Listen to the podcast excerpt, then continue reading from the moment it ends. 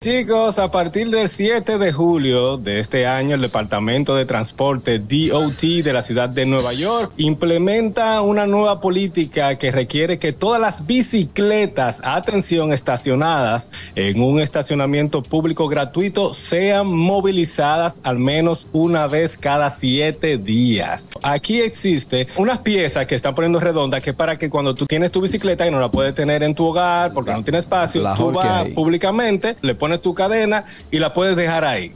¿Qué está pasando? Las personas la dejan por un periodo demasiado largo. Ya se convierten en, en escombro para la ciudad y molestia. Va a ser multada y remolcada. Le van a poner un sticker rojo diciéndole usted tiene que movilizarla, pase a move. pagar su multa y todo lo demás. El que respeta los parqueos para personas con discapacidad también tiene que ser multado. Eso sí, allá te ponen una multica de 300 a 500 dólares si tú te parqueas. ¿Eh o no, Harold? Eso es correcto. Va desde 150 dólares en adelante. Normalito. Tengo un amigo que él se parqueó a buscar una funda, un local. De un Él dijo, no, es un pedido que yo tengo ahí. va".